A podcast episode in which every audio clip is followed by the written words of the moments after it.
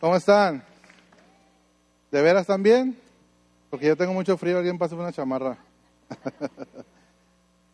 Aquí me va dar calor. Bueno, estoy contento porque hoy me tocó compartirles la palabra de Dios y es un privilegio hacerlo de esta manera. Siempre estamos predicando donde quiera que estamos, pero hacerlo para su iglesia así en esta modalidad es, extraordinario, ¿no? Ah, en este mes he estado predicando y vamos a estar predicando acerca de las 5C, que es que cree, crece, conéctate, colabora y comparte. Esto es para el miembro participante. Esta es una clase de escuela dominical para, para, para de básicos, para aquellos que son nuevos en la congregación. Este, este es un tema para ustedes, ¿ok? Pero en este año es el año, el año de la conquista y este año Dios nos ha estado dirigiendo por ahí entonces, este, es bueno reforzar estos principios básicos, fundamentales, y, hoy nos corresponde a la letra eh, C, a la tercera C, que es conéctate. Y este tema eh, lo voy a hacer de una manera sencilla. Quiero dirigirlo sobre dos, sobre dos ah, ah, puntos principales. El principal es una conexión con Dios, la conexión con Dios como básica, y la segunda es una conexión con la comunidad de creyentes. ¿Cuántos creen en la comunidad de creyentes? ¿Cuántos creen en la conexión que existe con Dios? Y quiero empezar en el libro de Hechos capítulo 9, versículo 1 al 6. Hechos 9. Los que tienen Biblia, saquen su Biblia. Traje mi Biblia porque de repente como que ya se nos olvida traer la Biblia. Y, está bien si tenemos la Biblia ahí en... Eh, electrónica, ¿no? En nuestro celular está bien. El chiste es leerla estar expuesto a la palabra constantemente. ¿Estamos, ¿Estamos bien con eso? ¿O hay algún problema por ahí con alguien por eso? Hechos 9. Hechos 9. Vamos a leer ahí del versículo 1 al 6. ¿Estamos listos? Ayúdame a orar. Padre, te damos gracias por tu presencia. Gracias Dios por la realidad de tu Espíritu Santo, Señor. Gracias porque eres verdadero, porque tú sigues hablando hasta el día de hoy y, usas a tus siervos y usas muchas de muchas maneras nos hablas, Dios. Gracias porque sigues hablando en nuestras vidas, porque estás en escena todavía, Dios. Tú no has dejado de hablar. Gracias te damos, Dios. Que hoy no sea la excepción. Habla pues a tu pueblo, Señor mi Dios.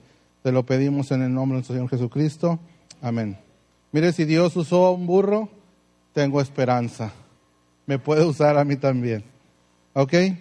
Hechos, capítulo 9, versículo 1 en adelante dice así, Saulo, respirando aún amenazas y muerte contra los discípulos del Señor, vino al sumo sacerdote y le pidió cartas para las sinagogas de Damasco, a fin de, de que si hallase a algún hombre o mujer de este camino, los trajese presos a Jerusalén. Mas yendo por el camino aconteció que al llegar cerca de Damasco, Repentinamente le rodeó un resplandor de luz del cielo y cayendo en tierra oyó una voz que le decía, Saulo, Saulo, ¿por qué me persigues? Y el 5 dice, y le dijo, ¿quién eres, Señor? Y le dijo, yo soy Jesús a quien tú persigues. Dura cosa te es dar cosas contra el aguijón, o ir contra el aguijón. Dice el 6, él temblando y temeroso dijo, Señor, ¿qué quieres que yo haga? Y el Señor le dijo, levántate y entra en la ciudad y se te dirá lo que debes hacer. ¿Cuántos creen que Dios sigue hablando de esta manera? ¿Cuántos creen que Dios sigue hablando de una manera sobrenatural? Estoy bien. Estoy joven. no, sí está haciendo frío, pero estoy bien. Ah, ¿Cuántos creen que Dios todavía sigue hablando de esta manera? Uno, dos. Dios sigue hablando a través de su Espíritu Santo. Dios se manifiesta de una manera sobrenatural. Y esta es la primera conexión que el hombre debe de tener. Si hemos de conquistar, si hemos de ser efectivos, es la principal conexión que el hombre debe tener es con su Dios, es con Dios. Y aun cuando el hombre, así como Saulo, como Pablo, iba en contra de la voluntad de Dios y estaba haciendo cosas terribles, porque para su información, para los que no saben, este hombre era tremendo. Este hombre era un perseguidor de esta nueva doctrina, de esta nueva corriente que se oía de los seguidores de un tal Jesús. Porque para nosotros ya es muy común escuchar de Jesús, pero en aquel tiempo todo esto era nuevo. Y este, este hombre, Saulo, era un perseguidor de la iglesia de Jesucristo en sus inicios. Era un perseguidor y no solamente los apresaba, sino que daba su consentimiento para que muchos de ellos murieran. El principal, el primero de ellos fue Esteban. Pero, ¿sabes? Él los aprendía, los azotaban, los golpeaban, los encarcelaban, fueran niños, fueran hombres, fueran mujeres. Este hombre era un perseguidor y ya había un temor grande sobre este hombre. Imagínense que hoy en estos tiempos se levantara un Saulo así y que de repente ya en Tijuana, en Ensenada, en Rosarito, en Tecate, hubiera un temor por al escuchar el nombre de Saulo. Así era en aquellos tiempos. Este hombre era un gran perseguidor de la iglesia, era un instrumento del enemigo para perseguir a la iglesia. Y, y estaba causando mucho, mucho, mucho temor en los seguidores, pero, pero no podía detenerse. Esto no se podía detenerse, esto seguía avanzando. Y sabes, ah, para grandes, grandes males dice grandes remedios, dicen, ¿no? Entonces viene el Señor, yo me imagino a Pedro y compañía y todos los discípulos en aquel tiempo, Señor, ¿sabes qué? Háblale a este hombre, porque este hombre es tremendo, este hombre está, está persiguiéndonos de una manera eh, encarnizada y ya no hayamos qué hacer con él. Yo me imagino las oraciones de ellos en ese tiempo y, y él yendo rumbo a Damasco se le aparece a Saulo y le dice, bueno, Saulo, ¿qué traes? Y dice, ¿quién eres tú? Yo soy Jesús a quien tú persigues. Dura cosa te es ir contra el aguijón. Dura cosa es ir contra aquello que sabes que está mal. Con aquello que tú sientes que no es correcto y sigues adelante haciéndolo. Dura cosa te, es ir en contra de aquella conciencia, de aquello que te dice que no hagas eso. Y es lo que le pone en contexto ahí eh, Jesús le dice, ¿por qué estás haciendo en contra de lo que sí sabes está mal? ¿Por qué estás haciendo lo que estás haciendo? Y él cae rendido y le dice, Señor, ¿qué quieres que haga? Y sabes, el Señor sigue haciendo esto, sigue llamando gente, sigue reclutando gente, porque sabes, el plan de Dios para ganar al mundo es a través de personas. ¿Cuántos saben eso? Siempre Dios ha llamado personas para salvar al mundo. Siempre Dios, el instrumento principal de Dios ha sido un hombre. Si no lee la Biblia y siempre vas a encontrar Dios hablándole a un hombre, a un hombre pecador, a un hombre imperfecto, lo llama y le muestra su plan para el, el tiempo específico y lo usa, y le muestra su poder y lo usa. Y hoy sigue haciendo lo mismo. Dios no está muerto, Dios está vivo. Dios, Cristo no está muerto, está, bueno. Dios está vivo. Dios sigue hablando hasta el día de hoy. Y Dios sigue llamando gente de esta manera. De donde quiera que está, desde todas partes, Dios sigue llamando gente y a reclutarla para usarla. La clase pasada con Alma Angulo estuvimos viendo acerca de este tema, donde Dios llama gente a la salvación, a ser salvos, a, a, conocer su salvación, su perdón, y después de esto lo introduce en un proceso de santificación en un proceso de santificación. No solo es quedarse con la salvación, pero entrar en un proceso de santificación, de apartarnos para Dios y entrar en, ese proceso. Y, tristemente a veces vemos cómo es que nos quedamos con el puro tema de la salvación y ya no entramos en el proceso de santificación, porque el tercer paso es la misión a la que Dios nos está llamando. Estoy bien, de veras, de veras estoy bien. Gracias, gracias. ¿Es, es 2X? ¿3X? no, estoy bien, de verdad, estoy bien. Me siento bien, gracias. y sabes, este, Dios, Dios llama gente así. Eh, eh, este, yo me identifico mucho con el testimonio del apóstol Pablo porque en 1997 así Dios me llamó. Yo antes de conocer al Señor viví la vida de los excesos como, como muchos jóvenes hoy en día están viviendo. En el mundo de las drogas, en la vida nocturna, y muchas cosas que no se pueden mencionar por vergüenza o por pena si quieres, pero de ahí Dios me rescató. Y un día Dios vino y en su soberanía tocó mi corazón, me habló, yo en medio de todo lo que yo había experimentado, yo pude saber que era el que me estaba hablando. Y Dios me habló. Y después de ese evento como el que tuvo el apóstol Pablo aquí, nunca más pude volver a ser el mismo. Nunca más. Me sentía ajeno a actividades que eran, eran mías, eran, ya tenía un hábito en actividades y me sentía ajeno a ellas. Si alguien, no sé si a alguien le ha pasado así con el Señor, porque Dios de esa manera te trae, te trae de las tinieblas a su luz, te transporta, te transporta de una vida de tinieblas, de pecado, de bajeza, a su luz admirable y te muestra un camino mucho más excelente. Y, y, no queda todo ahí. Él, como les decía, quiere que te introduzcas a un proceso de santificación en donde tú decides entregar áreas de tu vida divina conexión con Dios, ¿verdad que sí? Qué bonita conexión, donde Dios sigue haciendo eso hoy en día. Por eso estamos aquí, por eso creemos en este ministerio y creemos en el ministerio de la reconciliación que se nos ha sido dado a nosotros. Entonces Dios nos llama así de esa manera, no sé dónde Dios te llamó, pero sé que Dios sigue obrando de esa manera. Y si bien con el apóstol Pablo primero fue un encuentro y después fue, fue este, conocer a la comunidad, puede ser al revés también no necesariamente tienes que tener primeramente un encuentro con Dios y después este, este conocer a la comunidad de creyentes o, conocer a, Dios. Muchas veces hay gente que ha venido a la congregación con otras pretensiones. Yo recuerdo a mucha gente, muchos que, que, ya son creyentes, inclusive algunos de ellos son pastores, que venían detrás de una hermanita. De veras, de veras. Conozco a unos que son pastores y que ellos, ella, e, ella venía tras de él, trabajaban en la fábrica juntos y entonces pues no se casaron ellos, se casó con su hermana y fue un rollo ahí, terminó, pues por vía de mientras era una hora aproximadamente, hora y media que tenía el servicio, estaba sentado escuchando y Dios tocó su corazón. Dios trabaja de maneras diferentes, de maneras misteriosas también, pero Dios trabaja con la vida del hombre y la mujer. Y, Dios lo sigue haciendo hasta el día de hoy. No es solamente conocer a Dios ah, sistemáticamente, no solo, no solo conocer a Dios bíblicamente, es conocerlo por experiencia, es tener un encuentro real con el Señor.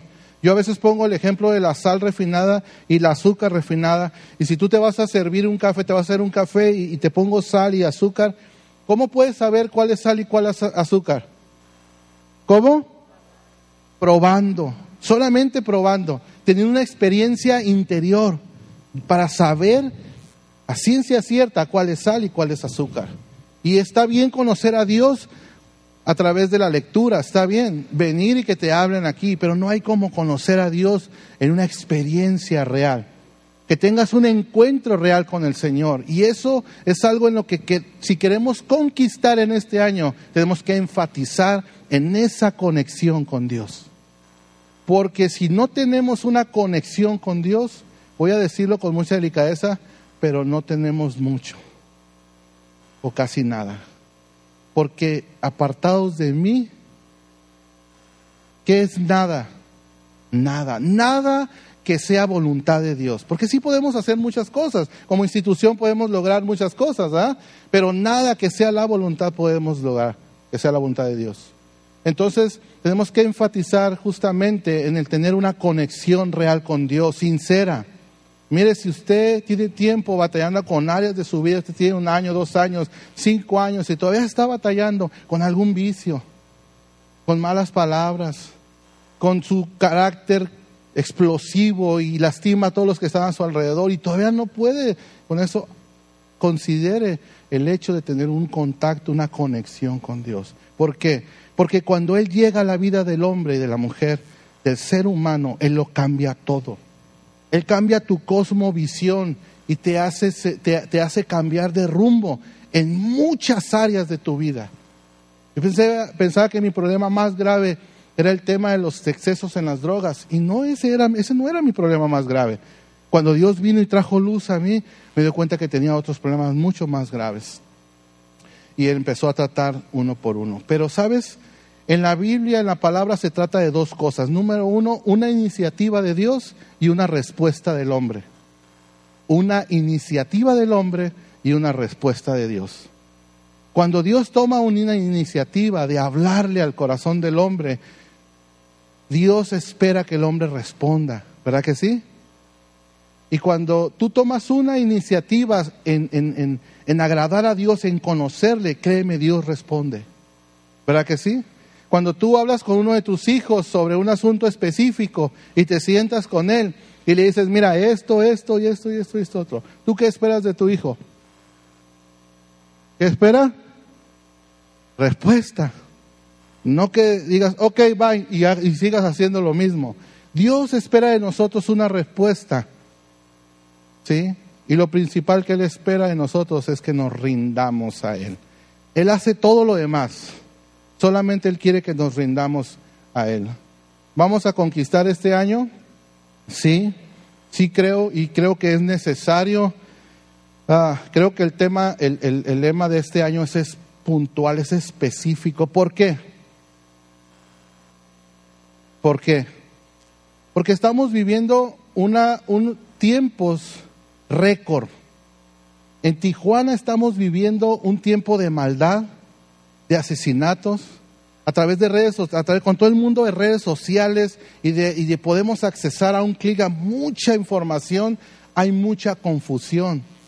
El mundo no sabe qué está bien y qué está mal. Si hablamos de temas, de temas como política, no saben ni qué hacer. Si hablamos de temas familiares, no, sabemos, no, sabe, no sabemos, la gente no sabe qué está bien y qué está mal es justamente, estamos viviendo un tiempo en donde nosotros como hijo de Dios podemos tomarle la mano a la gente que está a nuestro alrededor y guiarlos. ¿Verdad que sí? Dos, vamos avanzando.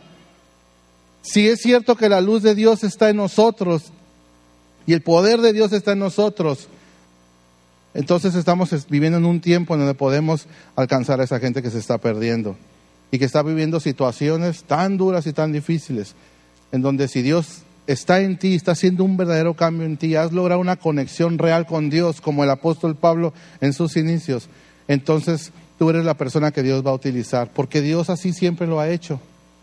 El método de Dios es usar hombres, sacarlos del pecado, meterlos en un proceso de santificación y después inseminarlos con una, con una visión y con una misión de ir y ganar a los perdidos.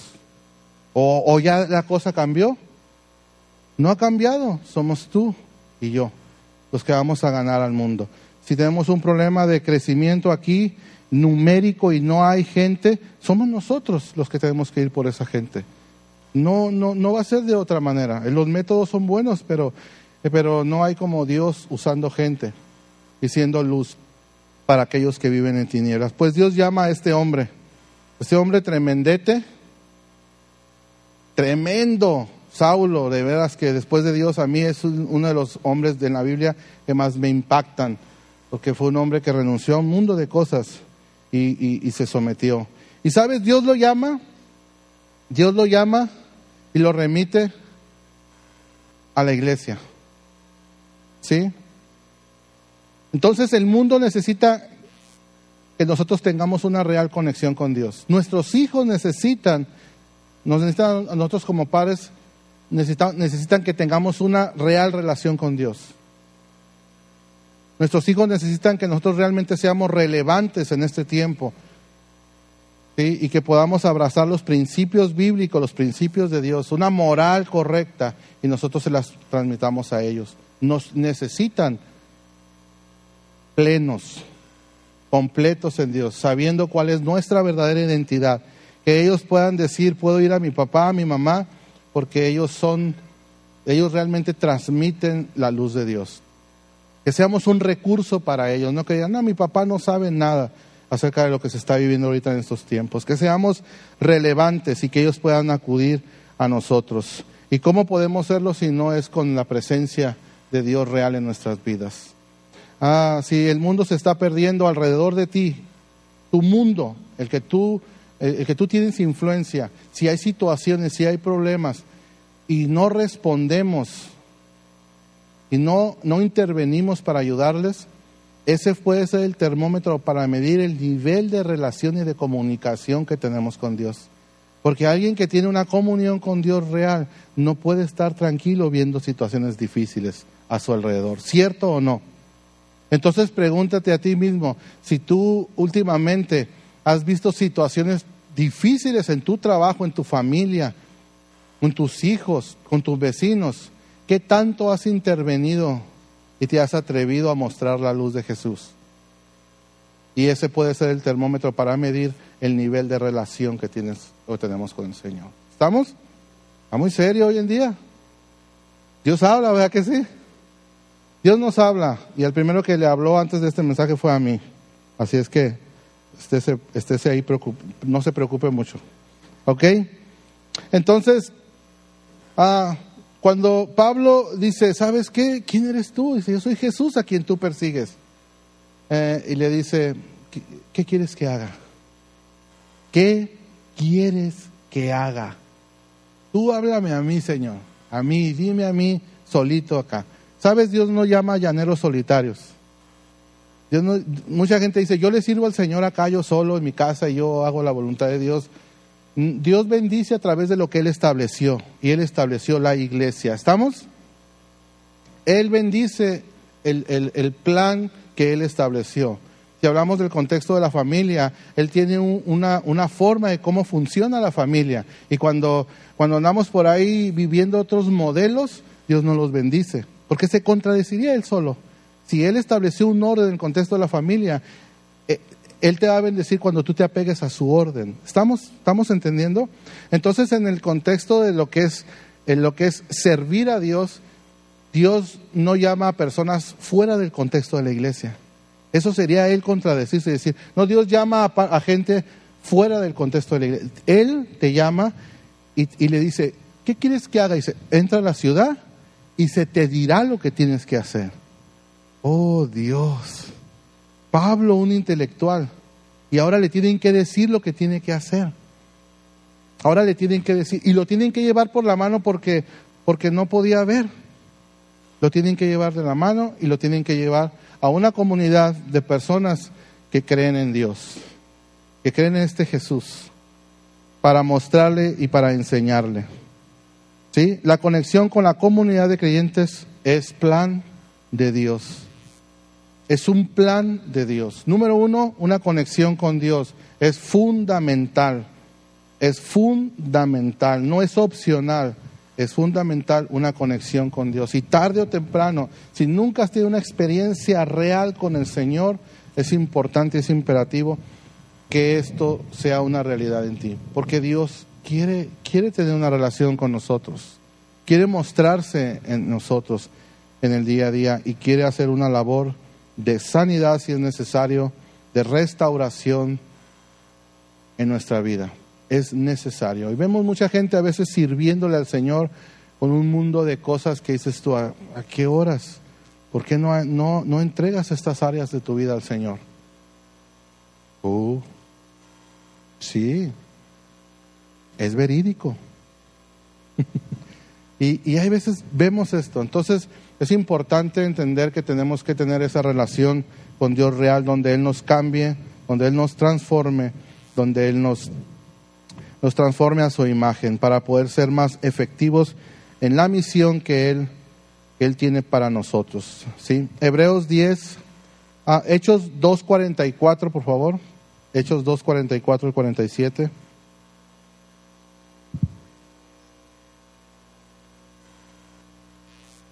Hechos 2, 44 y 47 dice así. Todos los que habían creído, ¿están ahí? Dice, todos los que habían creído estaban juntos y tenían en común que todas las cosas y vendían sus propiedades y sus bienes y lo repartían a todos según la necesidad de cada uno. Y perseverando unánimes cada día en el templo y partiendo el pan en las casas, comían juntos con alegría y sencillez de corazón ¿sí? Dice, alabando a Dios y teniendo favor con todo el pueblo. ¿Y el Señor qué hacía? Añadía cada día a la iglesia los que habían de ser salvos. Cuando la comunidad de creyentes se reúne, dice ya sea en el templo o en las casas, porque es correcto reunirse como nos estamos reuniendo, pero también en las casas, y se reúnen y tienen favor con el pueblo, algo sucede, algo produce. ¿Y qué es? Dios añade los que han de ser salvos. Es lógico, es lógico entender. quiero decirte que el hábitat natural de la iglesia es en las casas. Es en las casas. Es allá afuera donde está la necesidad. Ese es su hábitat natural. Y, Roma quiso acabar con esta modalidad y quiso acabar con apóstoles y quiso acabar con, con, el cristianismo y no pudo. Nunca pudo terminar con el cristianismo. Era como un árbol que cada vez lo podaban y crecía más y más y más y más. Hasta que llegó un emperador, un tal Constantino, en el año 313, si mal no recuerdo, donde se da el fin de las persecuciones. ¿Sí es así, pastor? En el 313. 11, 11. Aquí está nuestra enciclopedia.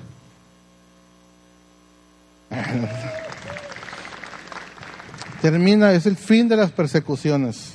Y ahora adoptan el cristianismo como religión. Es todo un proceso, ¿no? Pero, pero se adopta en el 380, algo así, creo, ¿no? Si mal no recuerdo, se hace un tratado.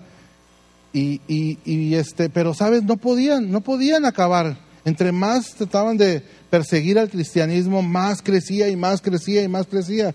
Y sabes, se reunían en, en las ventadas catacumbas y en cuevas, pero no. ¿qué, qué, era lo que sucedía en ellos? Estaban dispuestos a vivir así. Porque no por cualquier cosa, tú dices, ¿sabes qué? Y nos vemos. Y es solo imaginarse que Dios existe, pues, ¿sabes qué? Pues renunciamos a esto. Pero no era imaginarse, era una experiencia real con Dios, donde el evangelio que ellos vivían era un evangelio de poder, donde no había Biblia, eran las cartas. Para este tiempo, donde es el fin de las persecuciones, Pablo y compañía y Pedro ya eran historia, ya hacían muchos siglos y aún seguían creyendo en el Señor. Y hasta el día de hoy seguimos creyendo en el Señor.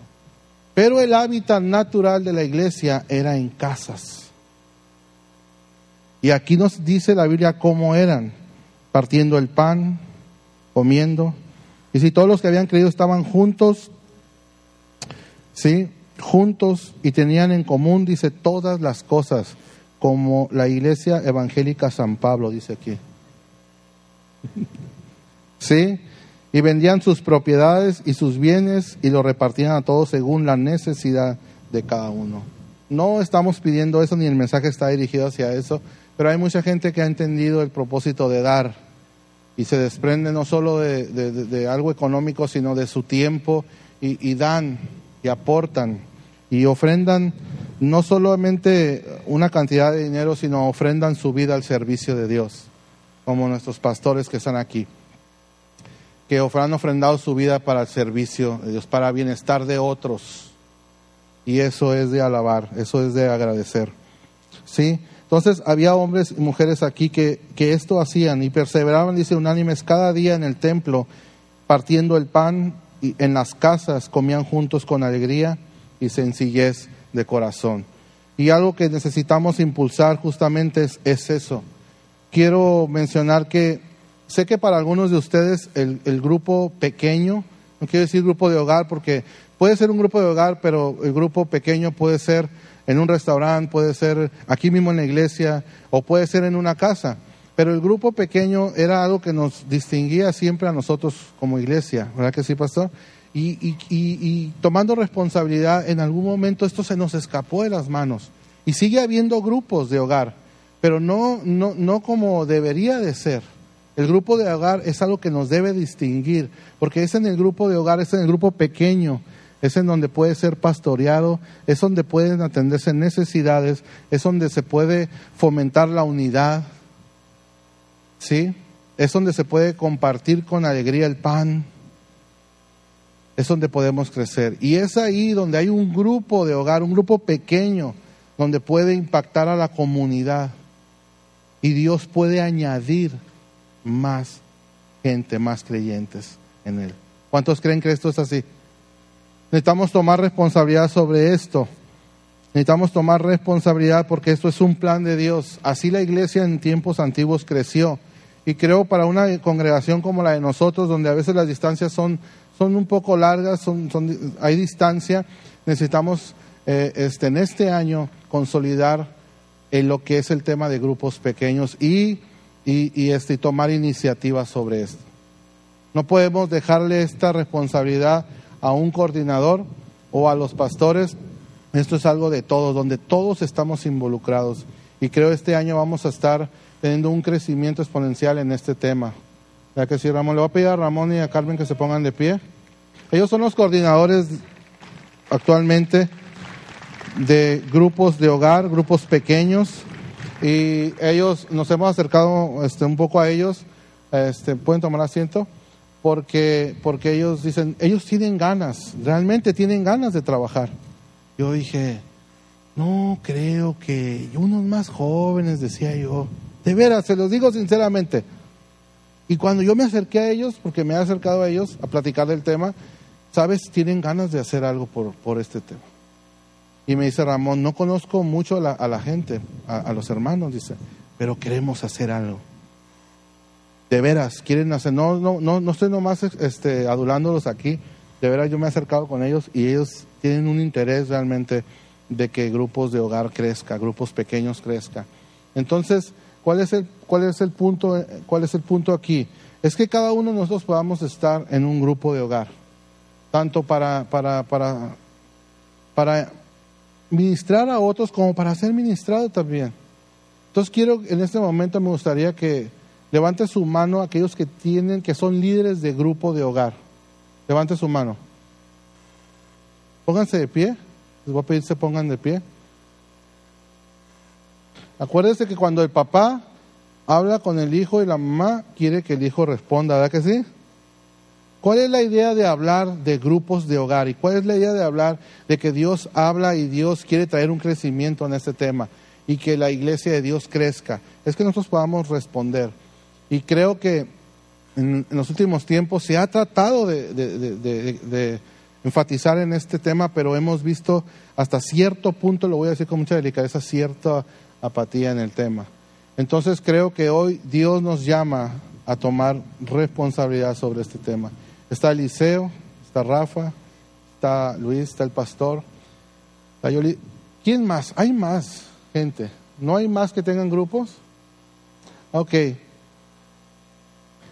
Yo les voy a pedir que, ¿cuántos no están en grupo de hogar? Levante su mano. ¿Cuánta gente no está en grupo de hogar? Uno, dos, tres. Levante su mano la gente, los que no están en grupo de hogar, en grupo pequeño. ¿Cuántos no asisten a un grupo pequeño? ¿Cuántos? ¿Y cuántos de ustedes quieren asistir a un grupo pequeño? Levante la mano. Es donde se empiezan a bajar las manos. Vuelvo a predicar.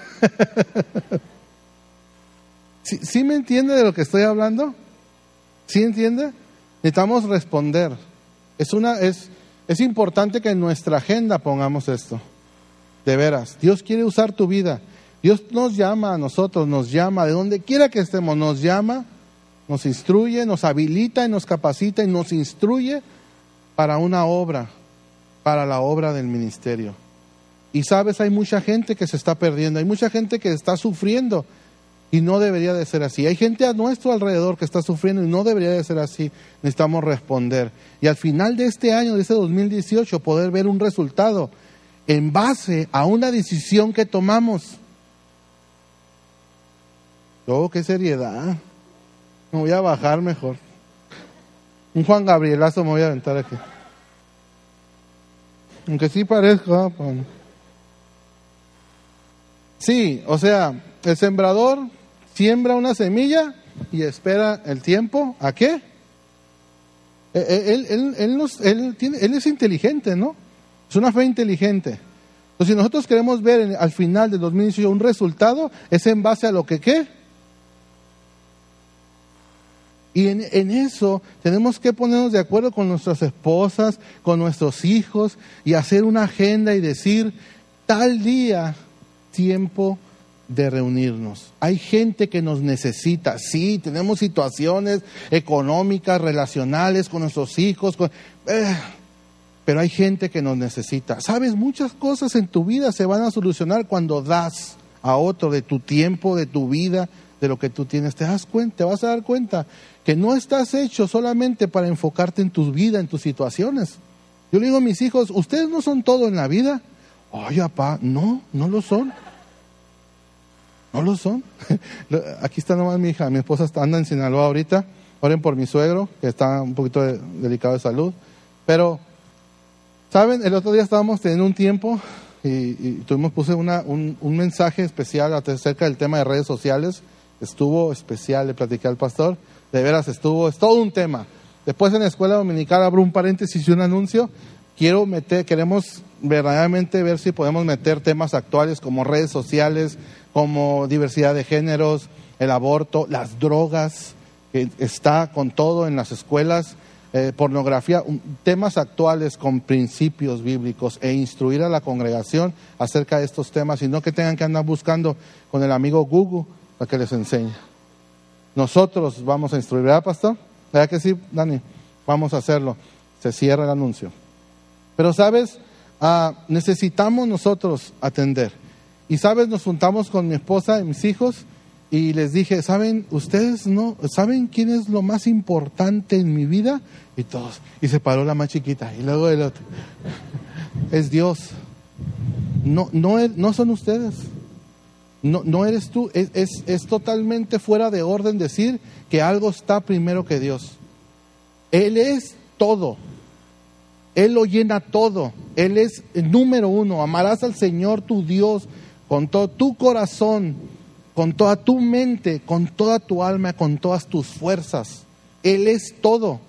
Y cuando se los dije, uno de mis hijos, el mayor, se quedó cilindriado, ¿no? Pensando varios días.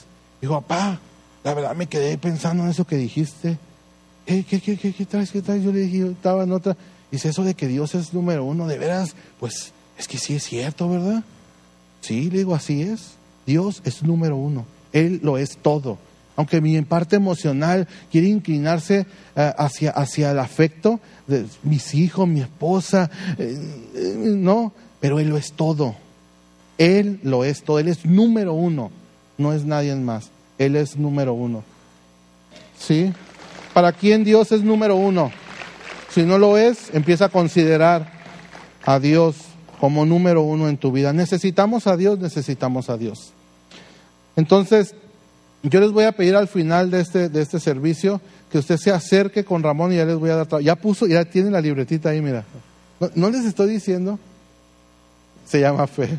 O sea, que se acerquen todos aquellos que no están en un grupo de hogar, en un grupo pequeño, acérquense y digan, yo quiero eh, grupo, eh, este, estar en un grupo. Al, algunos ser líderes de grupo, pero, pero sí hay que no capacitarlos, es instruirlos, porque la capacidad la da Dios, pero la iglesia quiere instruir y tener una seguridad sobre las personas que están impartiendo temas. Y los temas inclusive se los, ya la iglesia los tiene. Solamente es disponernos, no tienes que eh, eh, elaborar tú los temas. Ya la iglesia, el pastor y la hermana se han dedicado por muchos años a, hacer, a hacer este material y hay material de sobra para, el, para grupos de hogar, grupos pequeños. Entonces, para, ¿mande? Está para un año completo. Así es que, ¿cuál es aquí? ¿Qué es lo que se necesita? Solamente querer una respuesta de nosotros y entonces vamos a poder ver un resultado, una, una verdadera conquista, un año de conquista.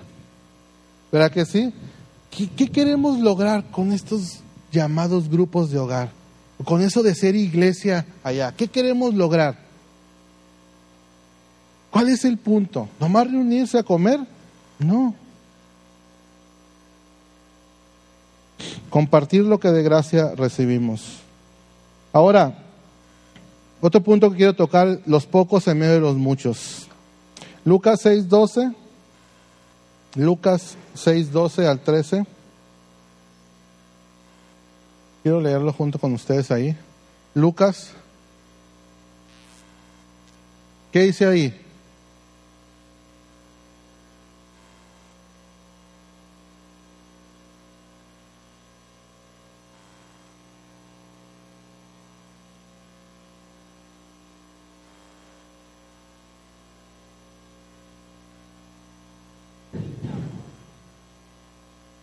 El que sigue, Javier.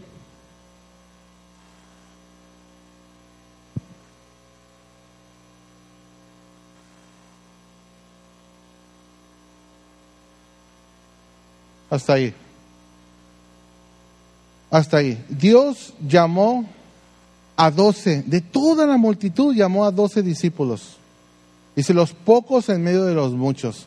Si todos los que estamos aquí respondemos al llamado que Dios nos hace, somos pocos, pero con Él somos muchos. Dios llama a pocos para que estén, en otro, en, en otro evangelio dice, para que estén con Él.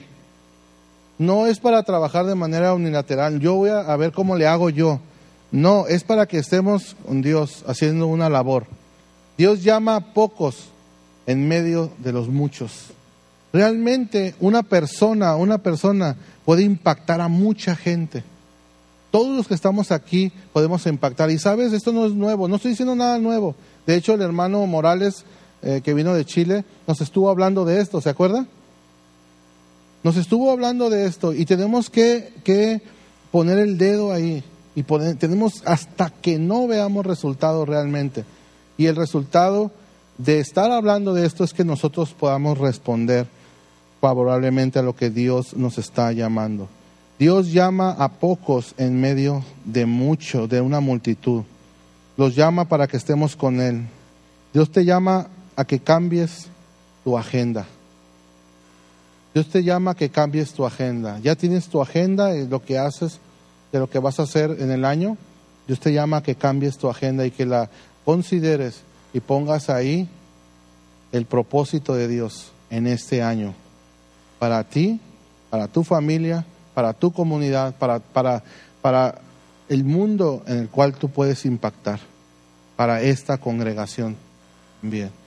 Dios llama, te llama que tú consideres tu agenda. Y les mencionaba qué es lo que queremos lograr con estos grupos o qué queremos lograr con, con reunirnos en grupos pequeños. ¿Qué, ¿Qué es lo que queremos lograr? Vamos a ver nuestra última cita en Colosenses 3, 18 al 23. Colosenses. Me acuerdo cuando antes, antes no había este Biblias electrónicas, se veía, se veía. ¿Verdad? Una cita y se veía todo así, ¿no? Colosenses 3, 18. El punto es lograr actitudes como las de Cristo. Colosenses 3, 18 dice así. Dice, casadas estén sujetas a sus maridos. Escuche bien. Dice así, casadas estén sujetas a vuestros maridos como conviene al Señor. Maridos, amad a vuestras mujeres ah, y no seáis ásperos con ellas. ¿Sí? Hijos, obedecer a vuestros padres en qué? En todo, porque esto agrada al Señor. Hijos, ah, dice, padres, no exasperéis a vuestros hijos para que no se desalienten. Siervos, obedecer en todo a vuestros amos terrenales, no sirviendo al ojo, como los que quieren agradar a los hombres, sino, sino con corazón sincero, también temiendo a Dios. Y todo lo que hagáis, hacerlo de corazón como para el Señor y no para los hombres.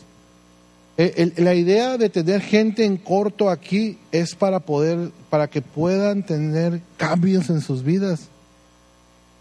De veras, cuando tú les instruyes a la gente en el caminar con Dios, en el considerar a Dios, en el aceptar primeramente a Dios en sus vidas y empezar a enseñarlos, a disipularlos, vas a ver cambios en la vida de las personas. Y vuelvo a lo mismo que mencionaba hace rato, hay personas que nunca han estado en un grupo de hogar, en un grupo pequeño.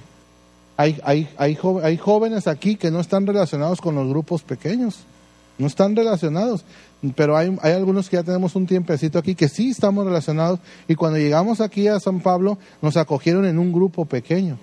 ¿Cuántos fueron acogidos en un grupo pequeño? Y son, somos pocos, realmente. Hay gente que no sabe y, realmente es importante retomar esto. ¿Cuántos, cuántos ah, ah, sienten de parte de Dios la necesidad de enfatizar en este tema? ¿Cuántos realmente? ¿Sabes qué, Dios? Vamos a empujar en esto este año. Este año vamos a empujar acerca del tema de grupos, pequeños grupos de hogar. Y dile, Dios, yo quiero responder. Yo quiero abrir mi casa. Yo quiero ser instruido para, para llevar, llevar un, grupo, un grupo de hogar, un grupo pequeño. Yo quiero ser instruido. Esa es la respuesta que Dios quiere de ti y de mí.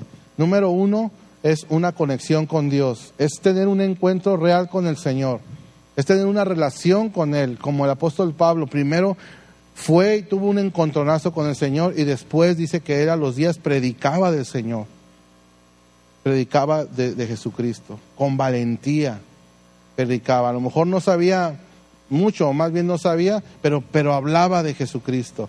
Ese encuentro lo hace, te hace hablar, te hace, te hace, te hace hacer cosas que no te imaginabas que podías hacer. Y después de esto, la comunidad de creyentes. Estas dos, estos dos, dos conexiones son las que nos van a traer un verdadero éxito en este año. Una verdadera conquista, el poder entender que, que no podemos desconectarnos de Dios, ni podemos desconectarnos de la comunidad de creyentes. Hay personas que solamente asisten los domingos o, una vez al mes, difícilmente así podrás tener una verdadera comunión con la comunidad. Será muy difícil. Y hay, y hay gente que reprueba totalmente el, asistir a las, a las comunidades, a las congregaciones. Le dicen yo y Dios y yo acá, solos. Pero ¿cómo pues te puedes relacionar con la cabeza y no con el cuerpo? Cuando yo conocí a mi esposa, me gustó que estaba muy bonita. Pero también vi más allá. Yo quería tener una relación con ella, pero también con todo lo que es ella. Si tú quieres tener una relación con Dios, nosotros somos el cuerpo de Cristo. Y es importante tener una relación con el cuerpo. ¿Cómo podemos practicar el, exhortados los unos a los otros? Amados los unos a los otros. Levantar, levantar los, los fuertes a los débiles. ¿Cómo? ¿Cómo podemos practicar eso? Hay otra cita donde dice, si alguno es, es hallado en una falta, dice, restáurenlo, levántenlo. ¿Verdad que sí? ¿Cómo, podemos, ¿Cómo se puede practicar eso si nadie sabe lo que estás viviendo, lo que estás pasando? Hay veces hay cosas que suceden aquí en la congregación y no sabemos, no nos enteramos, pero es, pero realmente eh, a veces son personas que, que nomás vienen, hola, ¿qué tal va? y nos vemos. No hay una relación, no hay una iniciativa de conectarse. Y es importante conectarte. Es importante, no solamente para tus problemas, para tus situaciones, sí también, pero también para que tú aportes a otros que están en necesidad. ¿Ok? ¿Estamos en esto? Están, estamos, estamos en el mismo canal. Entonces Dios quiere usarte a ti y Dios quiere usarme a mí. Dile, Señor, heme aquí. Dile, envíame a mí. Yo quiero ser el instrumento para ganar al mundo.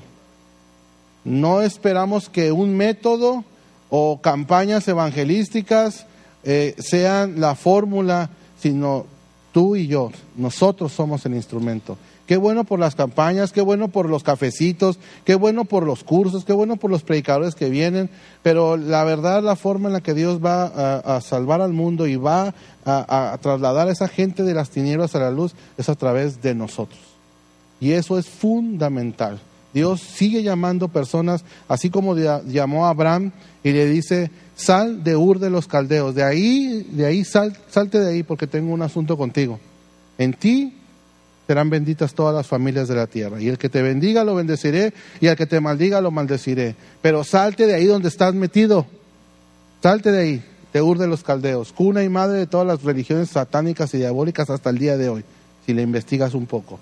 Ur de los caldeos nace todo ahí. Y Dios le dice a Abraham, salte de ahí.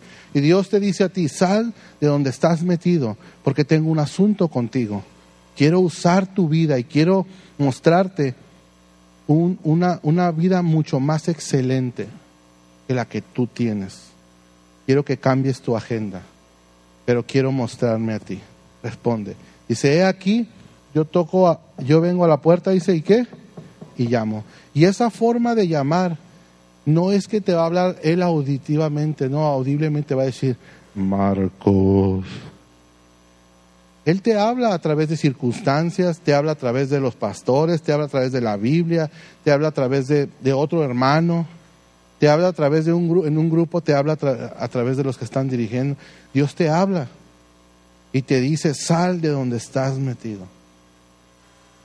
porque tengo un asunto para ti. Y entra en un proceso de sanidad, de santificación, para que finalmente pueda ser efectivo y alcanzar el propósito por el cual estás en esta tierra viviendo.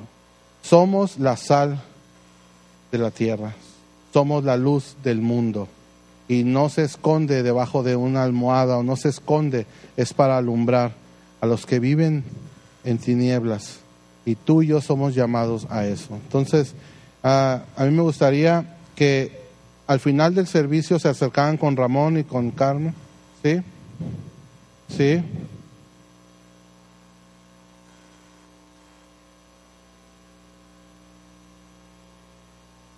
Ah, ok. La sí. La persona que quiere abrir su casa se le puede proporcionar a un facilitador, alguien que vaya y dé el tema, no necesariamente, pero, pero sí, sí, este, uh, no se quede ahí, de veras, haga algo. Eh, si tú sumas uno más uno, siempre te va a dar dos, nunca te va a dar tres. Haciendo lo mismo, siempre vas a tener el mismo resultado. Solamente haciendo algo diferente, digo positivo, ¿no? Porque no negativo, pero siempre haciendo algo distinto, entonces vamos a obtener un resultado. Queremos ver un cambio, queremos ver eh, que realmente avancemos en todas las áreas. Y, quiero cerrar con esto. El año pasado estuvimos en la escuela dominical teniendo al, al final del año las 45 personas, 48 40, 52, 53 y, y, y este agosto, septiembre, octubre, noviembre, así más o menos se fue. ¿Sabes cuántos tuvimos hoy en, la escuela dominical? 91. 91.